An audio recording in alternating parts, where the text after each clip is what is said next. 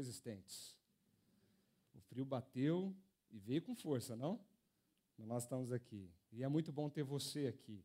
Principalmente no dia de hoje. É uma alegria para nós podermos conversar sobre um tema tão oportuno como esse. E, e, aí fica aquela dúvida, né? Quem copiou de quem? Foi o CTPI que copiou da chácara ou a chácara que copiou do CTPI? Ninguém copiou de ninguém. Na verdade, nós pedimos emprestado esse tema para o CTPI, para conversarmos um pouco aqui e nos nossos grupos pequenos sobre algo que vai de encontro com o nosso coração, principalmente nessa época do ano. Muitas pessoas sentam e conversam conosco. E muitas e muitas pessoas falam: Nossa, como tem sido difícil chegar no meio desse ano de 2019. Como tem sido difícil enfrentar tudo que nós temos enfrentado. Como tem sido difícil olhar para a nossa nação, para o nosso país e, e, dizer: será que nós vamos chegar até dezembro? Será, qual vai ser a nossa esperança? Para onde a gente olha? Como eu consigo acordar todo dia renovado, restaurado? Parece que eu estou exaurido, parece que eu estou sem força eu, eu estou tentando, mas eu acordo de manhã e parece que a minha motivação, a minha vitalidade, aquilo que me move para frente, está indo embora. Parece que eu perdi a vontade de acordar. Uma vez eu estava conversando com uma pessoa, ela chegou para mim e falou assim: Eu precisava muito conversar com o senhor por um motivo. Eu estou triste. Eu já não sei mais por que, que eu estou triste. É, é tanta coisa que, que eu não sei o que está acontecendo comigo mais. O, que, que você enfrentou de janeiro até agora? Se fosse para você parar um pouquinho na tua vida e pensar como anda o meu coração de verdade, como é você e você mesmo, você não precisa mentir nem fingir nada nós conseguimos pensar a fundo o que está acontecendo na nossa vida. E é muito comum, muito comum, nessa época do ano, emergirem as grandes crises da nossa vida. Quando as forças caem, quando as forças vão se acabando, nós vamos sendo tomados por crises existenciais. Por que, que eu estou aqui? Para onde eu estou indo? Por que, que eu acordo todo dia para ir trabalhar? Eu, eu não estou satisfeito com esse trabalho. Esse emprego não me traz vitalidade, não me recarrega. A depressão, as crises de ansiedade, os altos níveis de estresse têm tomado conta dos nossos corações a carga de trabalho, a tensão familiar, o peso das responsabilidades que nós levamos. Nós somos seres humanos. Nós temos energia, vitalidade, mas chega um momento que isso diminui. Isso vai diminuindo. Você já se sentiu assim? Já teve algum dia na tua vida que você acordou e disse: Eu não tenho mais força. Eu não tenho mais energia para lidar com o meu casamento. Eu não consigo mais. Eu não tenho mais força para lidar com meu filho. É, essa fase está muito difícil. Eu não aguento mais. Eu não consigo mais ir para aquele lugar. Eu não consigo trabalhar mais. Eu não tenho força para sair de casa. Você já se sentiu assim? Pessoas comuns, homens e mulheres que andam com Deus, passam por isso na sua vida. Eu não sei se você já reparou, mas várias orações que foram direcionadas a Deus também foram de pessoas que se, se sentiram assim. Por exemplo, Davi uma vez disse para Deus: Cansei-me de pedir socorro, minha garganta se abrasa, os meus olhos fraquejam de tanto esperar pelo meu Deus. Outra vez Moisés disse: Se é assim que vai me, vais me tratar, mata-me agora mesmo. Mas não só ele, Elias, o profeta, já disse uma vez: já tive o bastante, Senhor. Tira minha vida. Chega. Por que não dizer de Jó? Quando ele olha para Deus e diz: Sinto desprezo pela minha vida. Eu não vou viver para sempre, então deixa-me, pois os meus dias não têm sentido. Você já parou para pensar que as orações fortes são essas?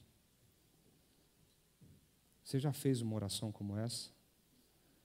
Mas não só na Bíblia, mas na nossa história, pessoas que foram grandes homens e mulheres de Deus fizeram orações assim também. Madre Teresa de Calcutá uma vez orou dizendo: "Disseram que Deus me ama. Ainda assim, a realidade das trevas, da frieza e do vazio é tão grande que nada toca a minha alma." E um homem muito conhecido na história do mundo Abraham Lincoln, ele uma vez disse: Eu sou agora o mais miserável dos homens viventes. Se o que sinto fosse igualmente distribuído a toda a família humana, não haveria uma face alegre sequer sobre a terra. Se melhorarei, eu não posso dizer. Tenho o terrível pressentimento de que não. Permanecer como estou é impossível. Parece-me que devo morrer ou melhorar. Eu não sei se você já se sentiu assim. Eu já me senti assim.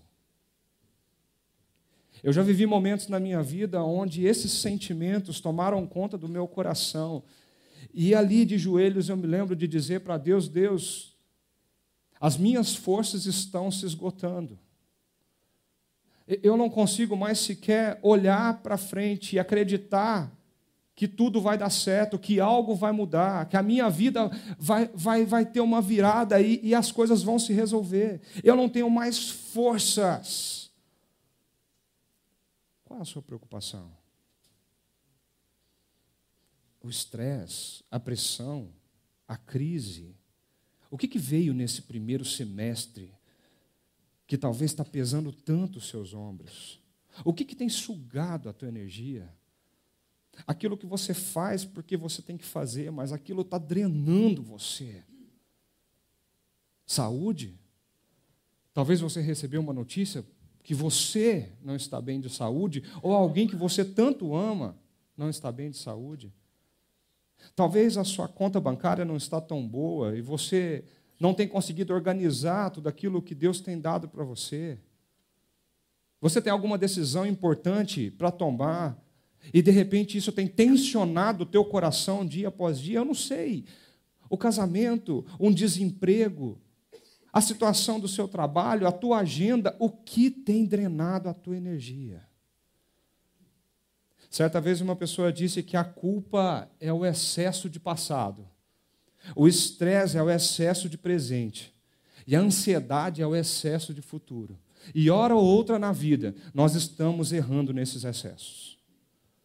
Ou olhamos demais para o nosso passado e nos sentimos culpados do que vivemos ou não vivemos.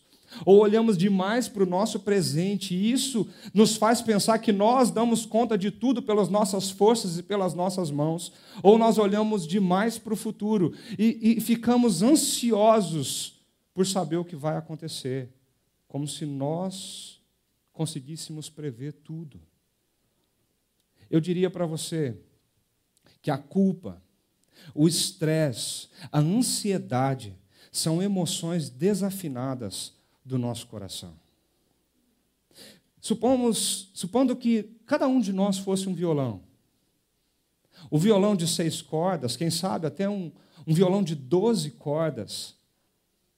Não é você, não é o violão que se toca, alguém toca ele. De repente alguém pega esse violão, coloca no colo, e dali, de um, na posição dos seus dedos, ele consegue emitir um som. E esse som harmônico, combinado, ele faz com que até as nossas emoções venham à tona. Mas você já foi em algum lugar onde alguém pegou um violão, mesmo que esteja com boa vontade, e tinha uma corda ali do meio, e aquela corda não estava tocando muito bem, e a pessoa se esforçando, e, e vamos lá, e continua. Até que chega, não, para, afina isso, porque não está dando. É, é que quando uma corda ela está desafinada, o resto todo se desafina. Quando a culpa, quando o estresse, Quando algumas áreas da nossa vida estão em desarmonia, sabe o que acontece? A nossa vida vai se exaurindo. A nossa vitalidade vai escorrendo pelos dedos. Nós falamos desse assunto com muita transparência, com muito respeito, porque não são poucas pessoas que enfrentam isso hoje. Por exemplo, a revista Veja recentemente soltou uma matéria dizendo que 86% dos brasileiros têm algum transtorno mental. E não entenda transtorno mental como uma patologia psiquiátrica. Transtorno mental, aqui, são essas situações em desarmonia com as nossas emoções. Segundo especialistas, o problema de saúde mental costuma ser desencadeado pela pressão do ambiente, do trabalho, ou até mesmo de situações afetivas da vida pessoal de cada um de nós. Nós todos sofremos com isso, mas os índices hoje estão alarmantes. Nós estamos falando de 86% dos brasileiros sofrendo algum transtorno de ansiedade ou depressão. 86% dos brasileiros. A ansiedade, por exemplo, atinge 260 milhões de pessoas no mundo. No Brasil, isso equivale a 9,3% da população. A, a, depressão, ela tem afetado 4,4% da população mundial e quase 6% dos brasileiros.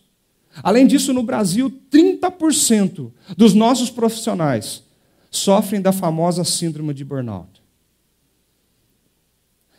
O esgotamento, o fim, a energia chegando no limite. E nessa pesquisa, uma psicóloga chamada Heloísa Caiube, ela fala o seguinte, que todos esses, esses números são reflexos da realidade que nós estamos vivendo. O mundo está muito difícil, rápido, cheio de mudanças. Muitas vezes não temos tempo sequer de uma, assimilar uma mudança e já vem outra. Isso causa uma angústia tremenda, porque as pessoas não conseguem dar conta de tanta pressão, de tanta tensão, de tantas coisas novas que vão surgindo. Eu não sei você, mas tem hora que a gente olha para o mundo e fala assim: meu Deus, eu já estou inadequado para esse mundo. O meu filho de 10 anos, o meu filho de 5 anos está fazendo coisas que eu nem sabia que existia. Está assistindo coisas que eu nem sabia que estava por aí. A tecnologia avança, o mundo avança. E nós nos sentimos cada vez mais inadequados e sem força e sem vitalidade. É verdade ou não é? Ou isso só acontece comigo? Eu gosto muito desse livro do Wayne Cordeiro, Andando com o Tanque Vazio. Uma boa sugestão de leitura para quem está chegando nessa parte do ano e dizendo: Eu não aguento mais. E ele, depois de enfrentar essa síndrome do burnout, ele escreve esse livro e ele diz o seguinte: sabe qual é o problema? Nós, nós não, não esquecemos que somos cristão, cristãos, nós nos esquecemos que nós somos humanos. Eu não sei qual a sua profissão, eu não sei o que você tem feito na tua rotina. Pastores, mães, músicos, psicólogos, médicos, advogados, engenheiros, empresários, gerentes, donas de casas, mães, pais, estudantes, designers, programadores, advogados, eu não sei. Nós não podemos esquecer que nós somos seres humanos, que nós temos limites. Não é, não é preciso ser iniciado em música e ser um bom músico para saber quando o instrumento está desafinado. Quando ele toca, qualquer um de nós consegue perceber isso. Da mesma maneira, não é preciso ser um grande sociólogo, um psicólogo para olhar para nós mesmos e para esse mundo e perceber que existe alguma coisa fora do lugar, existe uma corda que não toca. A culpa, a depressão, o estresse, a ansiedade, elas são emoções que desafinam o nosso coração. Alguma coisa está fora do lugar. O ponto é que quando nós tomamos essa consciência, nós precisamos pensar que nós precisamos de alguém que nos afine. O violão não se afina sozinho. A tecnologia está alta, viu, gente? Daqui a uns dias eu acho que, se, já, se é que não tem, o instrumento vai estar ali e de repente as cordas se puxam sozinhas. Talvez eu já esteja desatualizado. Mas, mesmo assim, existe algo por trás tensionando aquelas cordas. Nós precisamos de alguém que venha e coloque em ordem o nosso mundo interior, para que nós consigamos chegar até dezembro.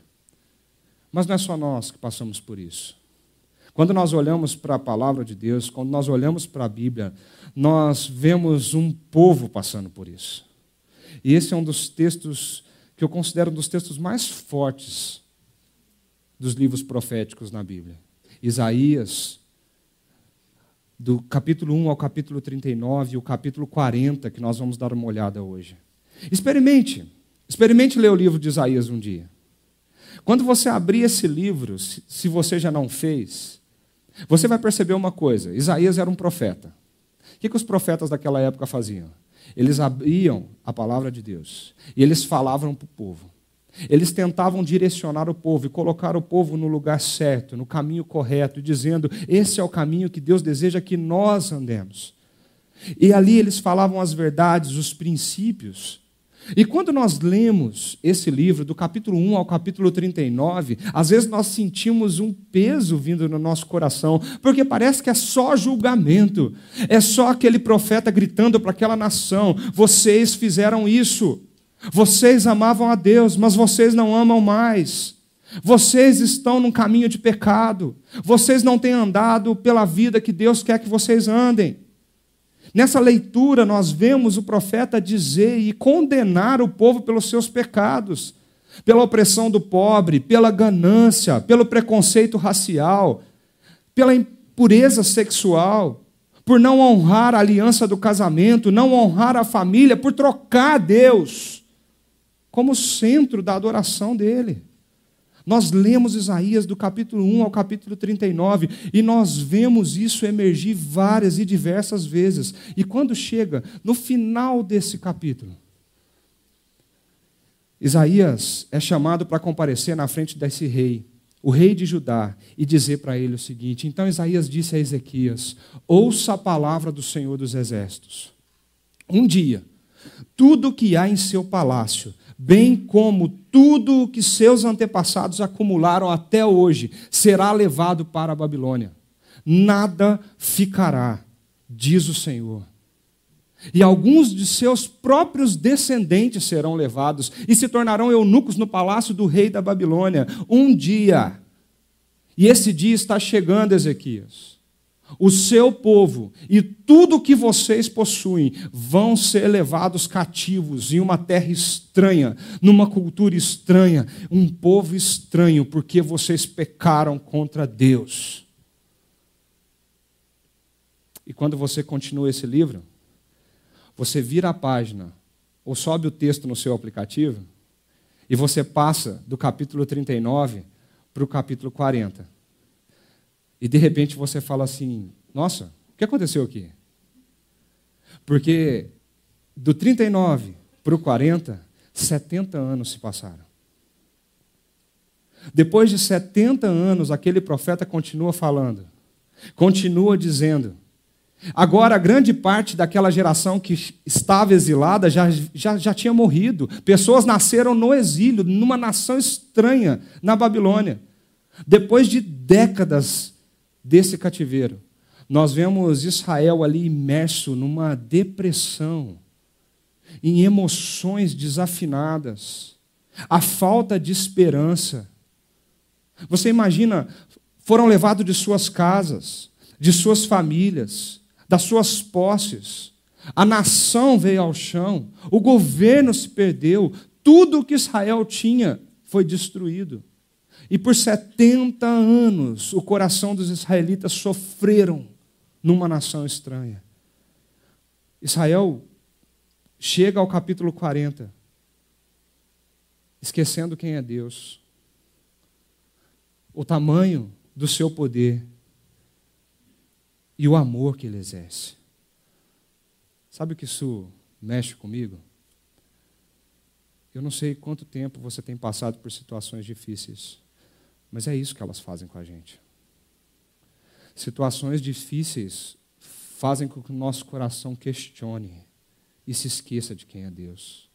João Calvino, um grande teólogo, ele diz assim: quando pesados problemas permanecem em cima de nós por um longo tempo, sem que haja nenhum sinal de ajuda divina, este pensamento não deixa de rondar a nossa mente: Deus se esqueceu de mim.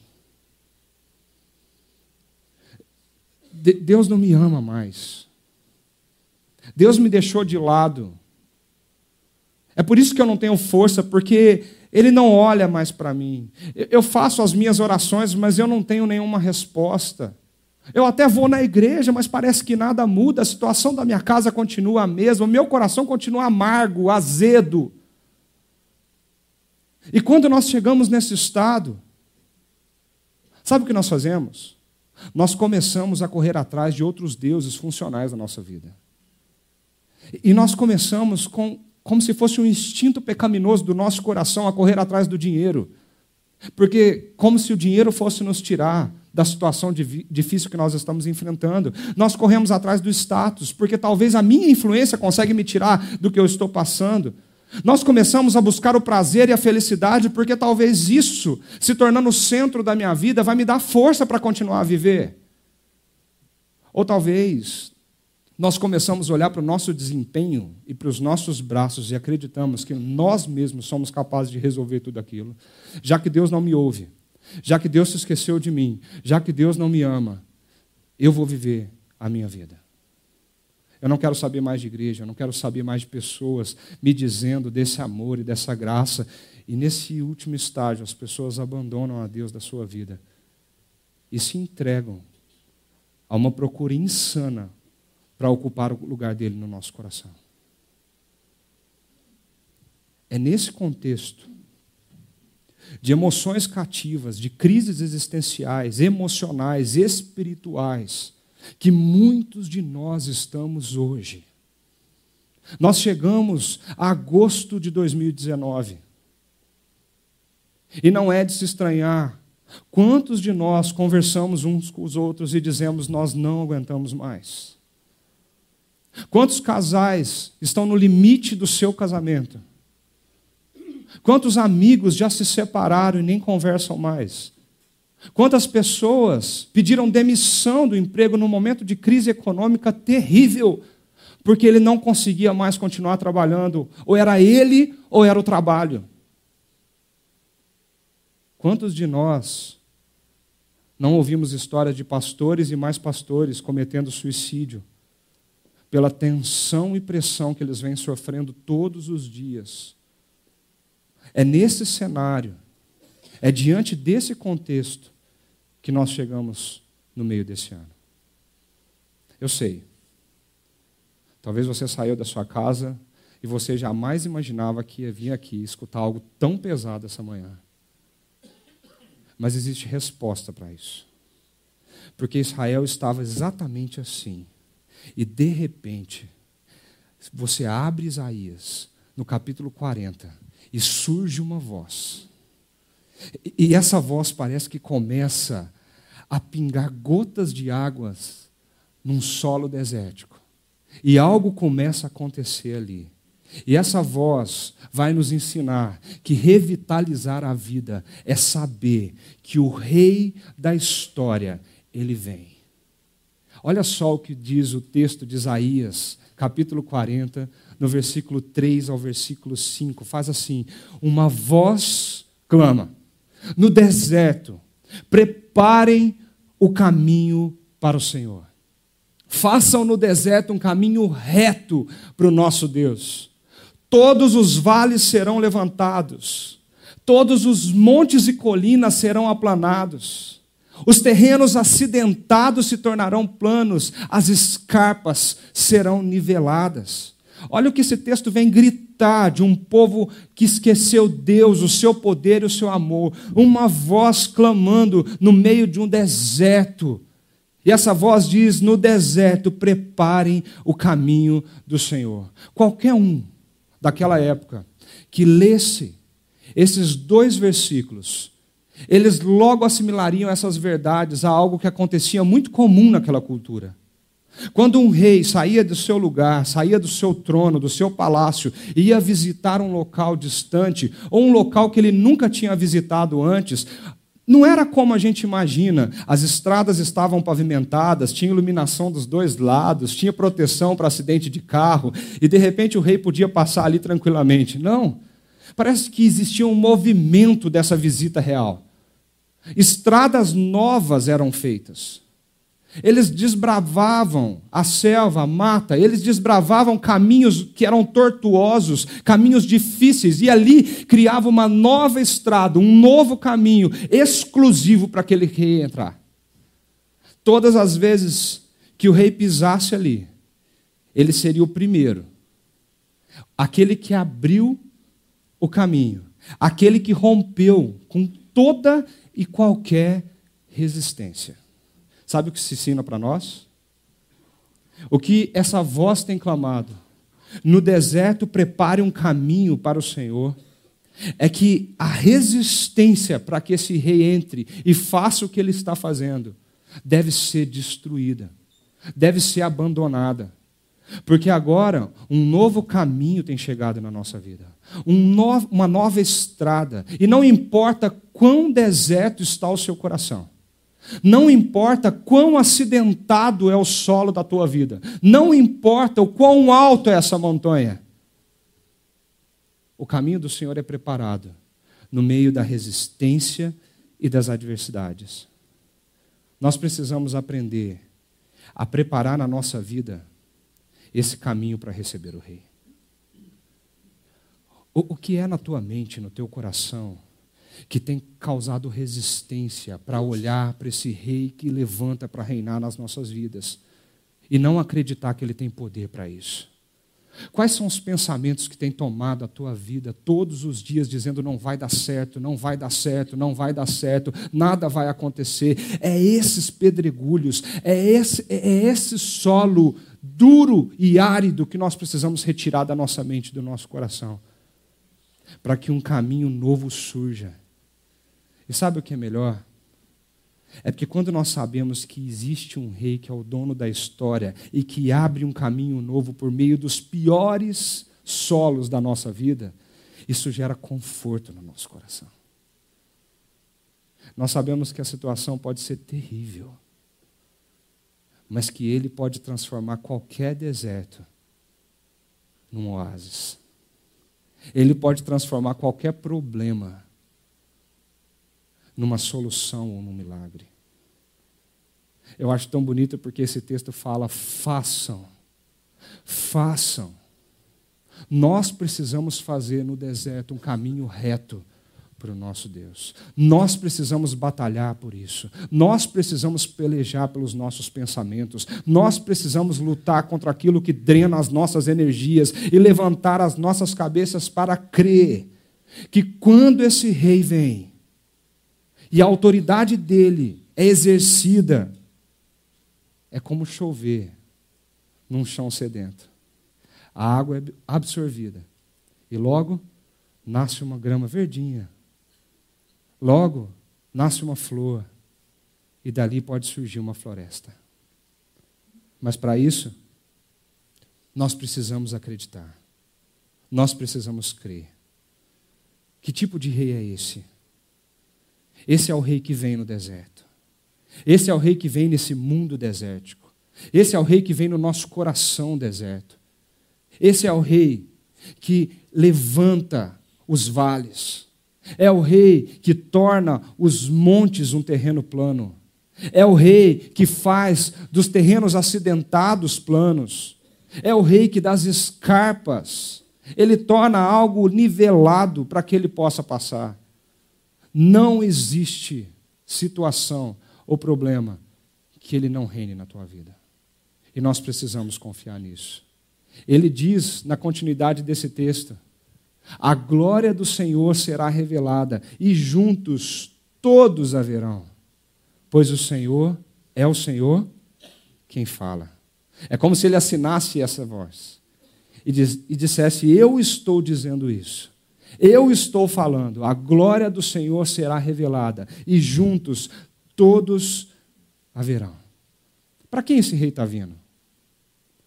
Quem são as pessoas que são alvos desse reinado? Quem são as pessoas que precisam recebê-lo? Quem são as pessoas que precisam desse rei? E o texto nos fala: todos haverão. Quando esse rei vier, todos verão que ele é rei. Às vezes os nossos problemas eles drenam tanto as nossas forças que eles abafam a verdade de Deus no nosso coração. E nós conseguimos olhar para eles, mas não para Deus. Às vezes nós estamos tão drenados que a nossa visão começa a ser distorcida pelas nossas emoções. E nós passamos a ter medo, ansiedade. Nós temos fortes crises existenciais, porque nós deixamos de olhar para esse rei que está vindo no deserto e começamos a olhar para nós mesmos. E nós não podemos esquecer que nós somos humanos. Todas as vezes que nós tiramos os olhos de Jesus e tiramos os olhos desse rei, e colocamos os olhos no nosso coração e na nossa força, sem lembrarmos que somos humanos, sem lembrar que somos humanos, nós enfrentamos um grande risco de perder a nossa vitalidade. Nós enfrentamos um grande risco de nos perder em nós mesmos. Por isso, revitalizar a vida precisa passar por um processo, o de saber e confiar que o Rei das nossas histórias, ele vem. Nós precisamos colocar a nossa esperança não agora. Nós precisamos colocar a nossa esperança no que ele já fez, na história que ele está construindo e na história que ele ainda está por construir. Quando nós olhamos para a situação do nosso país e nós dizemos, nós não sabemos para onde ele está caminhando, nós não podemos perder a esperança que o rei da história vem e que ele controla a história de todos os tempos. Ele tem o domínio sobre todas as coisas. Ele nunca abandonou o seu povo e nunca vai nos abandonar. Se o teu casamento está difícil, você precisa acreditar que o rei da tua história vem.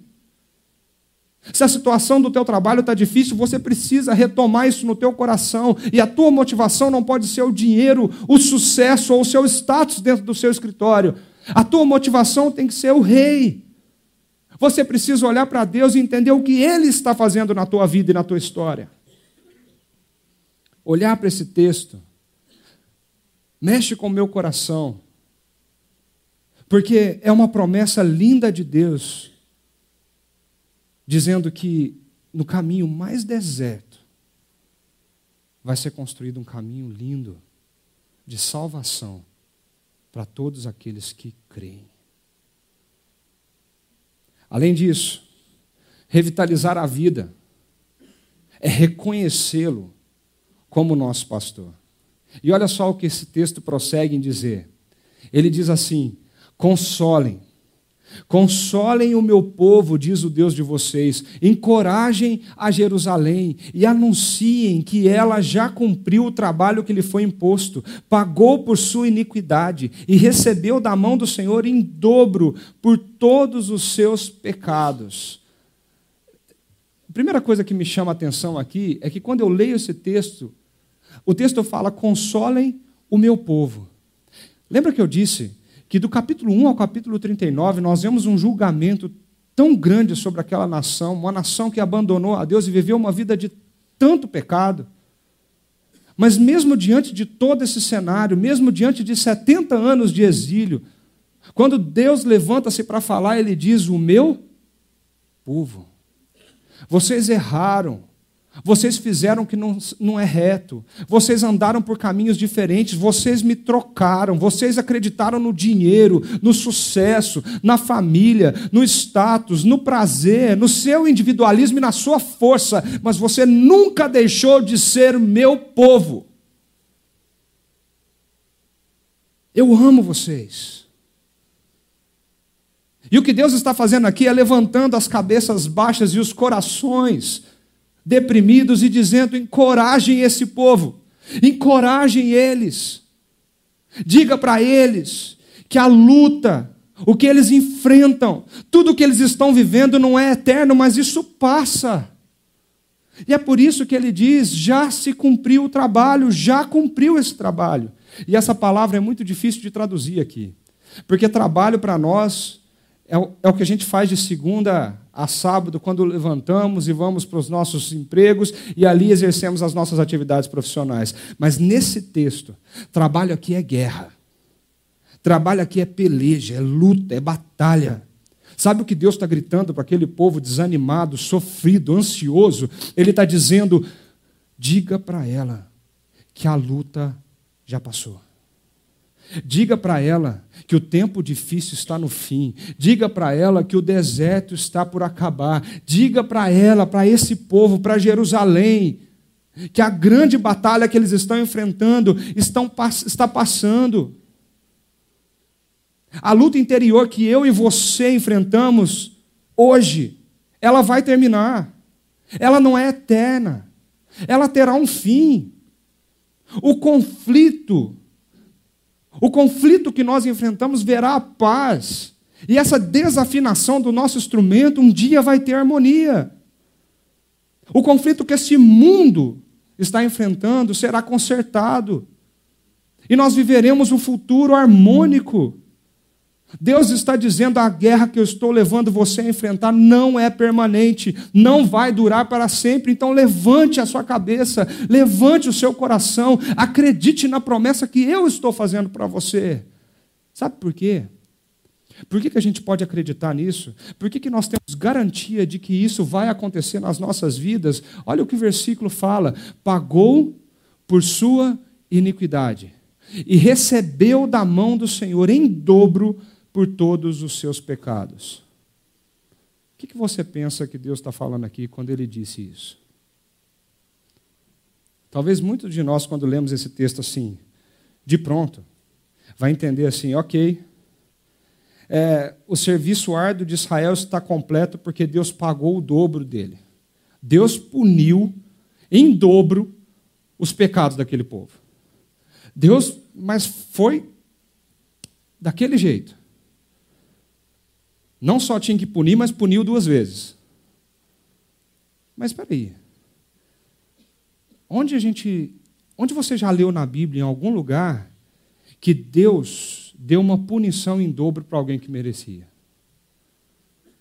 Será que é isso que o texto diz? A palavra punição aparece aqui? Não. Israel recebeu da mão do Senhor o que? A punição? Não. Israel recebeu o pagamento. Perceba por que, que nós podemos descansar na verdade de que as nossas lutas e os nossos problemas elas terão fim, porque o pagamento por eles já foi realizado. O pagamento por eles foi realizado em dobro. Ele está dizendo que a razão pela qual o exílio só será um tempo de disciplina, só será temporário, é porque o próprio Deus providenciou o pagamento pelos pecados. E esse pagamento é em dobro para que a nossa vida fosse tirada dessa situação. Nós enfrentamos lutas, nós enfrentamos problemas, meus amigos, nós precisamos tomar a consciência no nosso coração que muitas das lutas e dos nossos problemas também estão intermeadas com pecados nossos, do nosso coração. Mas uma verdade que emerge daqui é que Ele levantou o pagamento por tudo isso no nosso lugar. Olha o que ele continua dizendo. O soberano, o Senhor, vem com poder, com seu braço forte ele governa, a sua recompensa com ele está, o seu galardão o acompanha, com, como pastor ele cuida do seu rebanho, com o braço ajunta os cordeiros e carrega no colo, conduz com cuidado as ovelhas que amamentam suas crias. Primeiro nós precisamos entender que ele, ele vem com poder, usando o seu braço forte. Isso nos mostra a linguagem metafórica de um guerreiro. Um guerreiro que usa o seu braço, o seu braço com força para guerrear por alguém, para pelejar com alguém. E Deus está dizendo para aquela nação: a luta de vocês vai passar, porque eu já paguei o preço e eu já guerreei contra, como um guerreiro pela vida de vocês. O meu braço forte, ele vem com poder para lutar por vocês. Mas ao mesmo tempo, o texto usa uma, uma figura um tanto quanto antagônica, E ele diz: como um pastor, ele cuida do seu rebanho. Guerreiros e pastores eram duas classes de pessoas naquela época que não se misturavam. Pastores eram uma classe de pessoas menosprezada da sociedade, que cuidavam de ovelhas, aqueles que não sabiam fazer nada. Mas guerreiros não, guerreiros eram fortes. Guerreiros eram os valentes, eram os que tinham nome, eram os vistos pela sociedade como alguém importante. Mas guerreiros jamais seriam pastores, e pastores jamais seriam guerreiros. Eram duas coisas antagônicas. E de repente esse Deus começa a falar para aquele povo depressivo dizendo: Eu sou um guerreiro que luto pela tua vida, mas eu sou um pastor. E o que, que eu faço? Eu ajunto, eu carrego no colo, eu cuido e conduzo as minhas ovelhas. Por que, esse texto é tão forte nesse contexto? Porque toda ansiedade, preocupação, estresse, depressão, elas fazem o nosso coração frequentemente questionar uma hora ou outra essas duas coisas: ou o poder de Deus, ou o amor de Deus. Você já pensou nisso? Quando os problemas se acumulam e a crise não passa, qual é a primeira coisa que vem na nossa cabeça? Deus se esqueceu de mim. O que, nós estamos questionando, questionando quando pensamos assim? Deus não me ama mais. Se Ele me ama, Ele não tem exercido o seu amor na minha vida. Se Ele me ama, Ele está tão longe, tão ocupado com outras coisas, que Ele não tem feito nada no meu coração. E nós questionamos o amor. Mas também nós questionamos o poder. Quando alguma enfermidade chega na tua casa, e de repente as notícias não são das melhores, o que o nosso coração pensa? Deus pode curar, por que, que não cura? Deus pode resolver, por que, que não resolve? Deus tem poder para fazer isso, mas por que, que ele não faz? Ou ele não tem poder, ou ele não quer fazer. Ou ele se esqueceu. Nos momentos de crise, nosso coração questiona. O nosso coração questiona o amor de Deus, questiona o poder de Deus. E esse texto vem lembrar para aquele povo que questionava o poder e o amor de Deus uma coisa: eu sou o soberano Senhor e venho com meu braço forte reinar sobre vocês. Eu governo, eu batalho, eu luto por vocês. Por isso que vocês podem acreditar que a luta de vocês terá fim. Mas ao mesmo tempo eu sou aquele que carrega no colo, que coloca a tua cabeça no meu, no meu peito para você ouvir o coração batendo. Eu sou aquele que te dá um abraço no momento de choro, de aflição, de dor e de luta. Eu sou aquele que está do lado da tua cama, segurando a tua mão no momento mais difícil da sua vida. Eu sou aquele que está direcionando você todos os dias, conduzindo você para o melhor lugar. Eu sou teu pastor. E o guerreiro se torna pastor. E o guerreiro forte se torna manso, humilde e nos abraça nos momentos de aflição. E o texto continua falando algo lindo. A sua recompensa com ele está, e o seu galardão o acompanha. E quando a gente lê isso pela primeira vez, a gente pensa assim: ok, já sofreu bastante, agora Deus vai me recompensar. Não é verdade? Todo mundo que sofre, nessa sociedade nossa meritocrata, acha que o sofrimento já deu, né? Agora, pelo amor de Deus, o que, que vem por aí? Vamos melhorar um pouquinho. Parece que Deus vai nos recompensar por tudo que a gente passou. Não é verdade? Fala a verdade, gente. Eu sou assim. Tem hora que o meu coração fala assim: oh Deus, está difícil. Vira, vira um pouquinho, esse negócio está tá tenso. E a gente acha que quando sofre muito, quando a gente chega num ponto da vida, fala assim: agora Deus vem com as bênçãos. Agora Deus vem com as coisas boas. Mas não é isso que o texto está dizendo. O texto está falando não de uma recompensa que é nossa. De quem que é a recompensa que esse texto está dizendo? A recompensa é dele. A recompensa é de Deus. Mas vem cá. O que no mundo poderia ser a recompensa de Deus? O que você poderia dar de presente para alguém que já tem tudo? Você já viveu essa situação? Você vai ter que dar presente para alguém. Aí você olha para aquela pessoa e fala assim, o que eu vou dar para ela? Ela tem tudo. Roupa ela tem de monte, calçada ela tem de monte, maquiagem ela tem de monte. Eu vou dar o que para ela? Um livro? Nossa, mas até uma estante cheia. Vamos dar um jantar. Nossa, mas ela janta toda, toda noite, como todos nós, mas em locais especiais e tal. A gente se perde quando a pessoa tem tudo, a gente não sabe o que dá para ela. E esse texto, de uma forma tão legal, ele está colocando assim: a recompensa que ele, Deus, Deus está com ele. Como a gente recompensa um Deus que criou todas as coisas e já tem todas as coisas? E o, e o, profeta começa a fazer questionamento: como nós vamos recompensar? Que recompensa é essa? Olha que texto lindo. E ele começa a perguntar para aquele povo, e está perguntando para mim, para você, uma coisa: quando nós estamos nos nossos problemas, nós nos esquecemos disso. Olha o que ele está perguntando para nós: quem mediu as águas na concha das suas mãos? Ou, ou com o palmo definiu o limite dos céus? Quem jamais calculou o peso da terra, ou pesou os montes na balança e as colinas nos seus pratos? Será que vocês não sabem? Nunca ouviram falar? Não lhes contaram desde a antiguidade? Vocês não compreenderam como a terra foi fundada? Ele se assenta no seu trono, acima da cúpula da terra, cujos habitantes são pequenos como gafanhotos.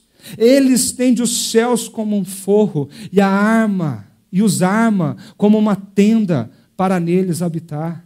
Deus é o arquiteto de todo o universo, de tudo que existe. Olha o tamanho do seu problema e pensa no tamanho do seu Deus. Olha quem está dizendo para você: eu guerreio por você. Eu luto por você todos os dias. Essa batalha sua tem fim, porque eu já venci essa batalha por você. Eu paguei em dobro isso que você está vivendo. Deus arquitetou tudo com tamanha beleza que os nossos olhos limitados humanos, eles, eles enchem de lágrimas quando nós nos deparamos com as arquiteturas de Deus espalhadas no mundo. Nós olhamos para a beleza de um rio, nós olhamos para a beleza de uma cachoeira, de uma praia limpa e cristalina, nós olhamos um céu estrelado, nós nos deslumbramos com o tamanho do poder de um Deus que criou todas as coisas. Um dia Jesus disse: se Deus cuida das aves dos céus, e, e, e, se Ele cuida das flores do campo, que não produzem nada, que não correm atrás do dinheiro, que não precisam fazer faculdade para poder ganhar a sua carreira, por que, que Ele não vai cuidar de nós? Por que, que Ele não vai cuidar de nós? Mas seria isso a recompensa de Deus? Ele ser o arquiteto de todo o universo? O texto fala: ergam os olhos. Vocês que estão de cabeça baixa, estão desanimados, que não conseguem passar desse mês, quanto mais chegar em dezembro, ergam os olhos, olhem para as alturas. Quem criou tudo isso? Olha o que ele diz: aquele que põe em marcha cada estrela do seu exército celestial e a todas chama pelo nome, Tão grande é o seu poder e tão imensa a sua força que nenhuma delas deixa de comparecer. Em outras palavras, quando Deus diz estrelas, elas obedecem. Quando ele diz isso vai acontecer, isso acontece. Quando, isso, quando ele diz isso vai ter fim, isso vai ter fim. Eu não sei se você sabe, mas cientistas acreditam que o diâmetro do nosso universo o que a gente consegue observar é de aproximadamente 93 bilhões de anos-luz. Só para a gente lembrar, um ano-luz tem quase 9 trilhões de quilômetros e meio. Nós estamos falando de 93 bilhões de anos-luz. Um astrofísico, Christopher Consellis, da Universidade de Nottingham, na Inglaterra, levou 15 anos para concluir um estudo. Ele foi publicado em 2016. E ele diz nesse estudo que há cerca de 2 trilhões, 2 trilhões de galáxias nesse universo. 2 trilhões de galáxias. Há mais estrelas em nossa Via Láctea, que não é a maior galáxia do nosso grupo, do que a areia em todas as praias e desertos do nosso planeta. Quando você olha para um céu assim, Deus é o arquiteto disso tudo. Ele construiu tudo, tudo isso. Mas seria essa a recompensa dele?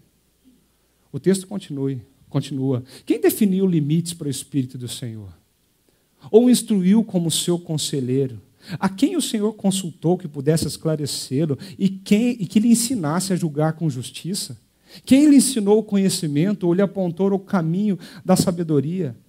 Nós estamos numa época onde o conhecimento é poder. Se você sabe, você tem poder, você tem relevância, você é maior. E naquela época não era diferente. Mas de repente o argumento surge do profeta dizendo: quem ensinou Deus o que ele é? Quem ensinou a ele decidir isso ou aquilo? Se Deus é algo tão grande e nós somos algo tão pequeno, nós não conseguimos dar conta das nossas crises interiores, das nossas emoções. Você já tentou explicar algumas coisas que você sente? É, a marido e mulher é, é, ó, é, é clássico isso. De repente, os dois estão sentados no sofá, um tentando explicar para o outro o que um sente e o outro sente. Parece que um está falando alemão e o outro japonês. Porque, ah, mas eu estou sentindo isso e o outro não entende, porque ele não está sentindo também. E o outro, a gente não consegue explicar o que a gente sente a gente vai conseguir explicar Deus com tamanha perfeição e soberania?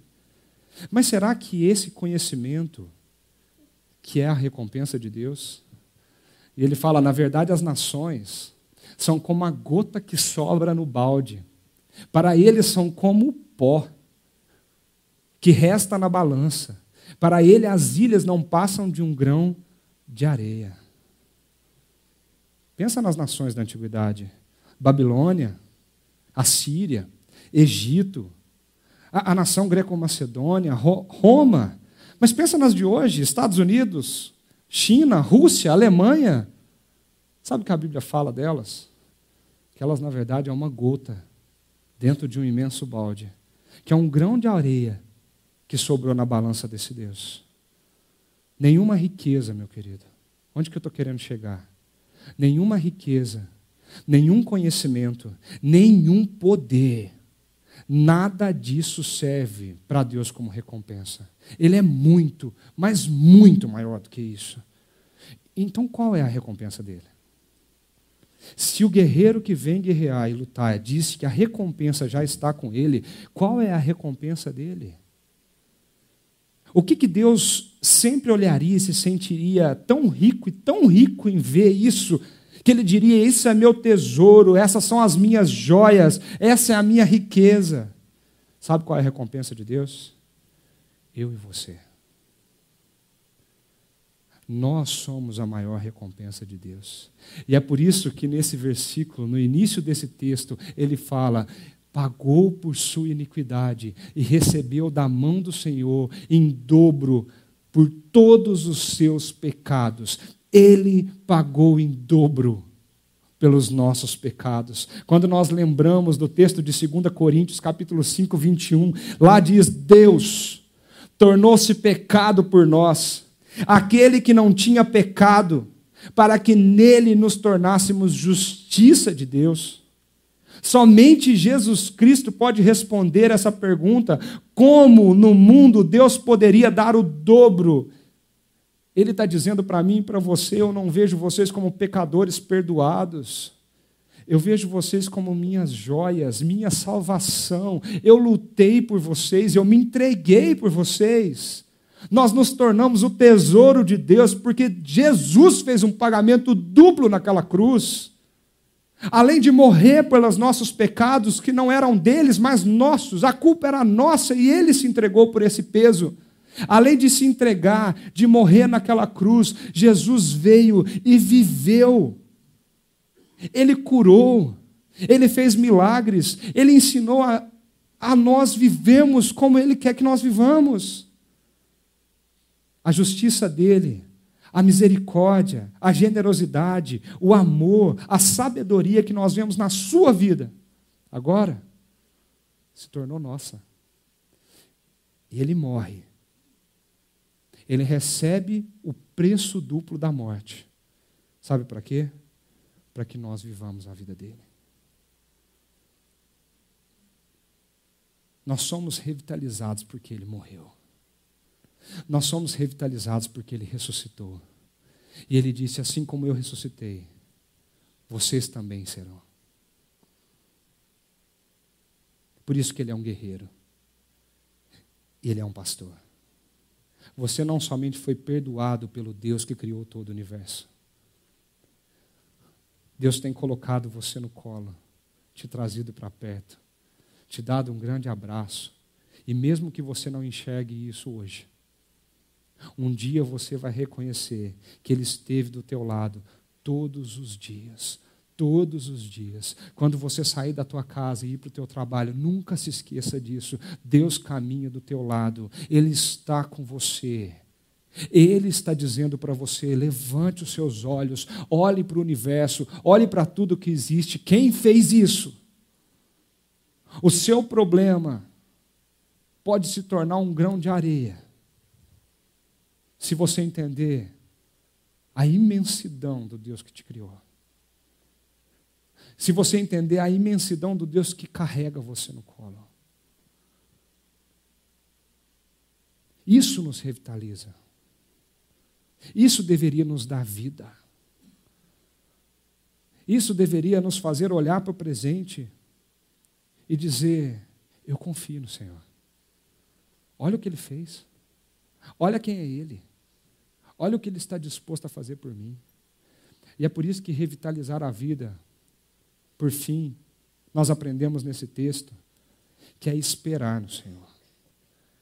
E aqui esse texto termina com alguns versículos que são muito conhecidos, mas muito lindos. E ele diz o seguinte: Ele fortalece o cansado e dá grande vigor àquele que está sem forças. Até os jovens se cansam e ficam exaustos. E os moços tropeçam e caem. Mas aqueles que esperam no Senhor renovam as suas forças, voam alto como as águias, correm e não ficam exaustos, andam e não se cansam.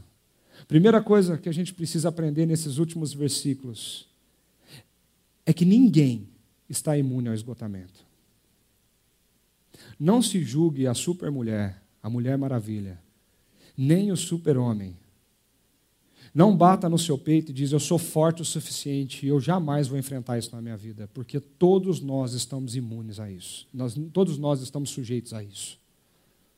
Todos nós podemos ter nossa energia drenada. Todos nós podemos ter na nossa vida momentos de sequidão e aridez. Então, se você entrou aqui essa manhã, se você nos assiste pela internet, se encontra numa situação como essa, está tudo bem.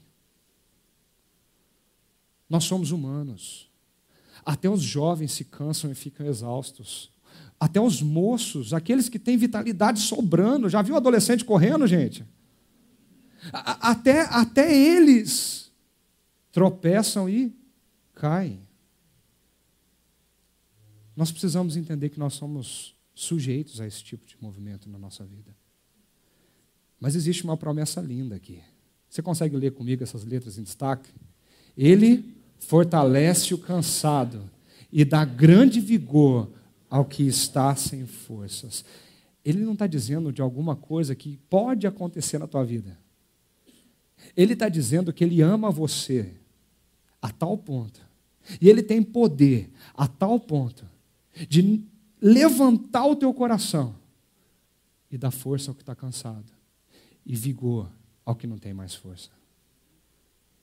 Existe algum problema que Deus não consiga fazer isso?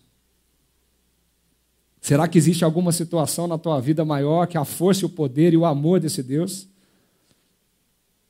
Será que ele não consegue pegar o seu coração e te jogar para cima e levantar o seu vigor? Não importa a idade ou o momento da tua vida, mas ele fazer você olhar para cima e contemplar o que ele está fazendo na nossa história? É uma promessa, meu querido. É uma promessa. Quando os pensamentos ruins vierem na nossa mente, nós devemos lembrar das promessas de Deus. A Bíblia fala: quero trazer à memória aquilo que me dá esperança. Eu preciso encher a minha memória daquilo que me dá esperança. Eu preciso encher o meu coração daquilo que revigora a minha alma. Eu preciso parar de pensar coisas inúteis, fúteis, coisas que não vão edificar a minha vida nem o meu coração. E preciso começar a lembrar do que Deus já prometeu para cada um de nós. E Ele disse: Eu fortaleço o cansado. E, eu dou vida para aquele que está sem força. Então, quando você sair desse lugar hoje, quando você desligar o teu celular, a tua televisão hoje, para por alguns minutos e enche, enche a tua vida com essa promessa. A minha força não vem das minhas mãos. A minha força não vem do meu dinheiro. A minha força não vem dos meus bens. A minha força não vem do meu nome, a minha força não vem do meu status, a minha força não vem das situações que eu tenho vivido, a minha força vem do Senhor, que criou os céus e a terra e está do meu lado todos os dias. E olha o que ele fala. Mas aqueles que esperam no Senhor renovam as suas forças. Nós precisamos aprender que para chegar até dezembro de 2019, nós temos que trazer essa verdade para a nossa vida.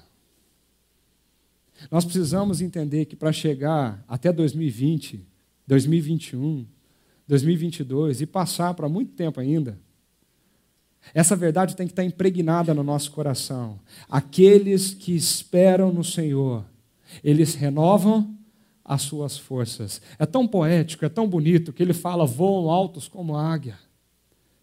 A águia é um dos animais que voam mais alto.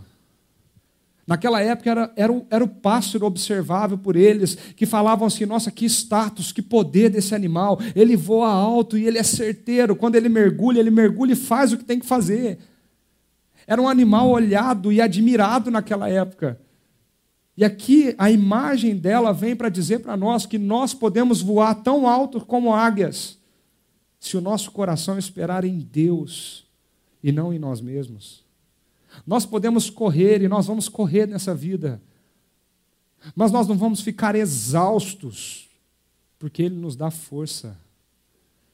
Eu me lembro do apóstolo Paulo dizendo: quando eu estou fraco, quando eu estou fraco, é aí que eu sou forte, porque a minha força vem dele. A gente precisa aprender três coisas para a gente encerrar. O que é esperar no Senhor? E primeiro, esperar no Senhor é obedecer. Se você espera em Deus, se você confia em Deus, se a expectativa do teu coração é projetada em Deus, você vai dizer para Ele: não seja a minha vontade, mas faça a tua. O meu coração pecaminoso quer isso, o meu coração deseja isso, às vezes os meus desejos até me sufocam, mas não seja a minha vontade, mas faça a tua. O próprio Jesus, o próprio Jesus nos ensinou isso na cena do Getsemane. Quando ajoelhado, ele disse: Senhor, passa de mim esse cálice, mas não seja a minha vontade, seja feita a tua vontade. A tua vontade. Talvez você essa manhã precisa colocar isso diante de Deus numa oração de obediência, dizendo: Eu não consigo carregar a minha história por mim mesmo. Eu não consigo mais. É pesada demais. Então, por favor, carregue para mim. E no sermão do Monte, Jesus diz: Vinde a mim aqueles que estão cansados e sobrecarregados, que eu vos aliviarei. Nós queremos lutar com as nossas próprias mãos. Nós queremos fazer valer o nosso direito de ser indivíduos e individualistas, egoístas e arrogantes. Nós deixamos Deus de lado para fazer aquilo que o nosso coração deseja. E Deus nos convida essa manhã a obedecer. Obedecer esperando nele, no que ele pode fazer, não no que eu consigo. Mas esperar em Deus também é descansar. É, não, é a, não é a minha agenda, é a sua. Nós tentamos nos organizar, nós tentamos nos planejar, nós tentamos fazer da nossa vida algo perfeito. mas nós não conseguimos e nós nos frustramos. Quantos de nós não sonhamos com um casamento perfeito e quando você casa, de repente você se vê triste? Mas eu pensei que era igual nos filmes de Hollywood, naquelas comédias românticas lá, que tudo acaba bem. Mas eu estou enfrentando uma crise que não passa, parece que a gente não entra num acordo, parece que nada sai do lugar. Meu amigo, não é a tua agenda, é a agenda dele. Nós precisamos descansar no que ele está escrevendo na nossa história. Jesus uma vez disse para os discípulos: O que eu faço hoje na vida de vocês, vocês podem até não compreender, mas vocês vão compreender depois. Então descanse, acredite, confie em mim. Eu não sei qual momento de vida você está passando, mas eu sei que se você aceitar o fato de que Ele é melhor para você do que você mesmo, as coisas na sua vida podem mudar. Você ganha força você ganha vitalidade para continuar a viver. E por fim, esperar no Senhor é ter a expectativa correta naquele que pode fazer todas as coisas. Eu olho para Ele, porque eu sei que Ele é o grande guerreiro. Eu olho para Ele, porque eu sei que Ele é o grande pastor. Eu espero por Ele, porque Ele pagou o preço duplo por mim naquela cruz. Mas eu espero por Ele, porque eu sei que Ele continua escrevendo a nossa história. E Ele disse: Eu vou voltar. Está difícil, mas eu vou voltar. Eu vou voltar para estar com vocês, eu vou voltar para buscar vocês, eu vou voltar e vou restaurar, redimir todas as coisas que existem. E Apocalipse termina dizendo que nesse dia não haverá mais lágrimas não haverá mais sofrimento, nem enfermidade. A nossa luta não é eterna. Nós precisamos descansar em quem Ele é. A vida revitalizada é uma vida de obediência, uma vida de descanso, uma vida de grande expectativa. Ninguém está imune ao esgotamento do meio do ano. Mas o caminho para a revitalização do coração Guarda isso com você essa manhã. Está na espera pelo Rei, que é soberano. Eu queria terminar perguntando para você três perguntas e levando você a essa reflexão. Eu considero esse o momento mais importante da mensagem. Porque nós ouvimos um monte de coisa aqui. E agora a gente pergunta assim: ok, que, que eu tenho que fazer então? Não é verdade? Para a gente pensar e praticar. Você de fato crê que Deus é o Rei que vem para curar não só a sua vida, mas toda a criação, tudo que existe.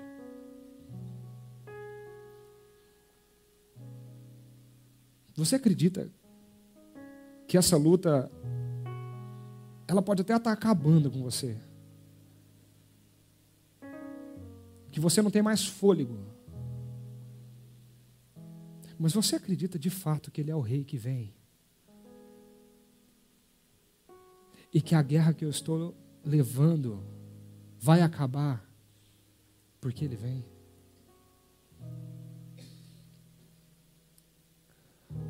O que na tua vida tem esgotado as suas forças e você precisa entregar para Ele?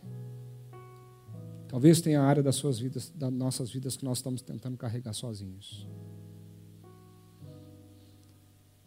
Talvez nós estamos tentando colocar pesos nos nossos ombros que Ele não quer que esteja ali. A pergunta é: o que, que nós precisamos ainda entregar para Deus? Que tal você chegar na tua casa e fazer uma reflexão?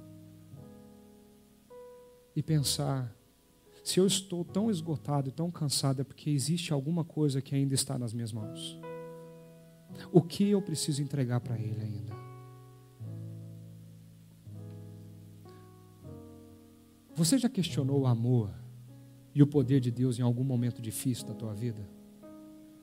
E eu queria desafiar você.